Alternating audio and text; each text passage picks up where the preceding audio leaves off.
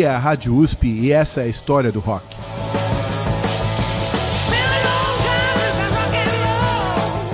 Olá, meu nome é Mário De Vivo e esta é a história do rock na Rádio USP. Hoje nós vamos trazer um tema sugerido pelo ouvinte Vanderlei Jesus. Ele nos escreveu e disse que o rock não teria acabado, mas sim se mudado para o Japão. Depois de trabalhar nesse tema sugerido pelo Vanderlei, eu estou chegando à conclusão de que o rock pode não ter se mudado totalmente para o Japão, mas certamente no Japão ele está muito vivo e é muito diversificado. E eu espero que vocês, ao final do programa, possam ter uma noção do porquê o Vanderlei gosta tanto do rock japonês. O Japão era, até o fim da Segunda Guerra Mundial, uma sociedade muito tradicional e bastante fechada culturalmente. À medida que se recuperou economicamente do desastre que foi a derrota na Segunda Grande Guerra, o Japão começou a ocupar um lugar cada vez de maior destaque na economia mundial e assim nasceu uma tensão muito interessante entre a tradição da cultura japonesa e a vontade, a necessidade de se abrir para o mundo.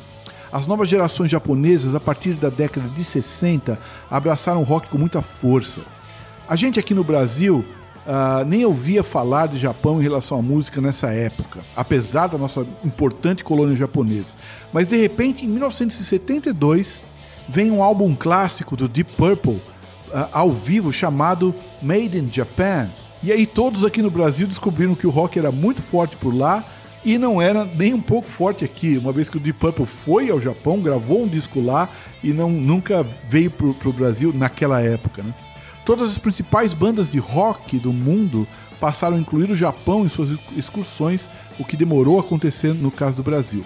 Da década de 60, os roqueiros japoneses cantavam ainda em inglês. Foi só em 1970 que eles começaram a acreditar que era viável cantar japonês e algumas bandas começaram a ousar. Nós vamos ouvir um desses pioneiros da década de 70, que se chama Yosui Yonue, cantando Kokoro Moyu, em 1973. Eu já vou pedindo desculpas pela minha pronúncia do japonês, que é uma língua que eu uh, não só não domino, como desconheço totalmente. Uh, essa música, Kokoro Moyu, tem teclados muito diferenciados. Eu nunca ouvi esse timbre de teclado em lugar nenhum. Essa música é uma balada de rock, mas presta atenção no início, quando ela tem de fato um toque uh, de música folk japonesa. E é por isso que o Yosoi é considerado um cantor de folk rock pela maioria dos críticos uh, do Japão. Vamos ouvir então.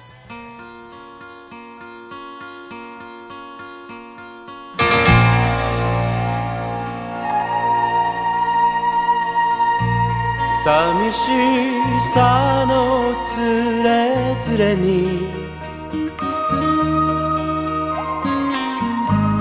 手紙をしたためています。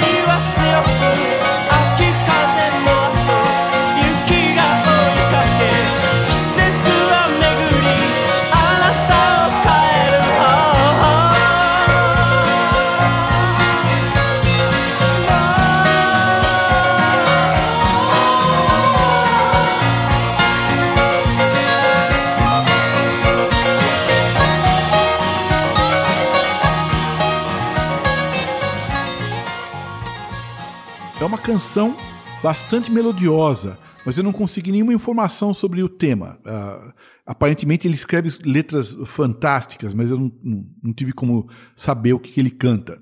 Uh, é interessante que uh, cada país recebeu o rock de um jeito em termos do que representou para as gerações que abraçaram inicialmente o gênero. No Japão, adotar o rock era um ato de rebeldia em relação a ser diferente das gerações anteriores. E isso principalmente no visual e na cultura, que é muito importante porque o Japão é um país etnicamente relativamente homogêneo, além de ser tradicional.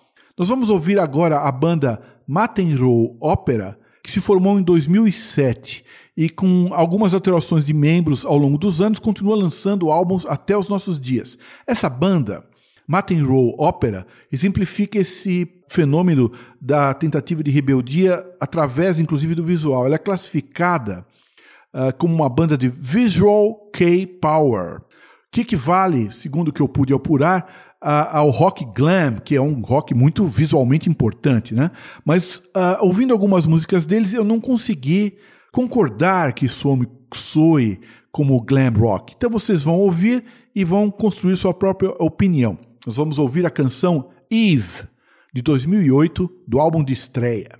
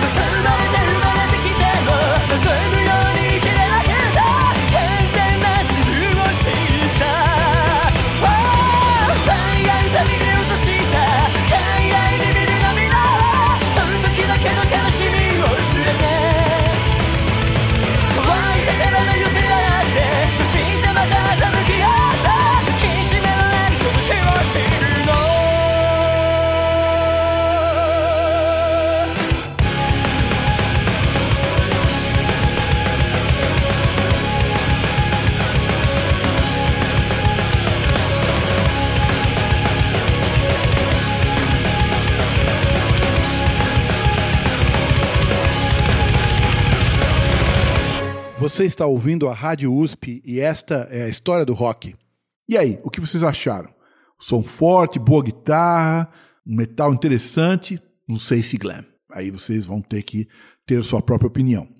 Uma das características mais interessantes, na minha opinião, do rock no Japão é que, sendo uma das grandes economias do planeta, a produção cultural tem muito consumo local, portanto, gera uh, um, uh, gera dividendos para os músicos. Né? E muitos de nós aqui no Brasil, ao longo do tempo, só conseguíamos comprar certos álbuns de certas bandas ocidentais nas suas edições japonesas. Isso porque essas bandas faziam sucesso lá e os japoneses produziam discos especiais para o público japonês dessas bandas. E às vezes esses discos nunca chegavam aqui, nós tínhamos que comprar a edição feita no Japão. Um documentário muito interessante mostra um pouco dessa história de sucesso de bandas ocidentais no Japão. Esse documentário se chama Anvil, The Story of Anvil. Anvil é uma banda de metal canadense que gravou muitos discos, mas que sumiu do mapa no meio da carreira e o documentário mostra a luta dos rapazes do, do Anvil para recuperar seu público, excursionando pela Europa Central, praticamente sem público, tocando basicamente por um prato de comida. Mas eles foram conseguiram recuperar o seu público no Japão, onde ainda existiam muitos fãs dessa banda. Se puderem, assistam esse documentário, é extremamente instrutivo.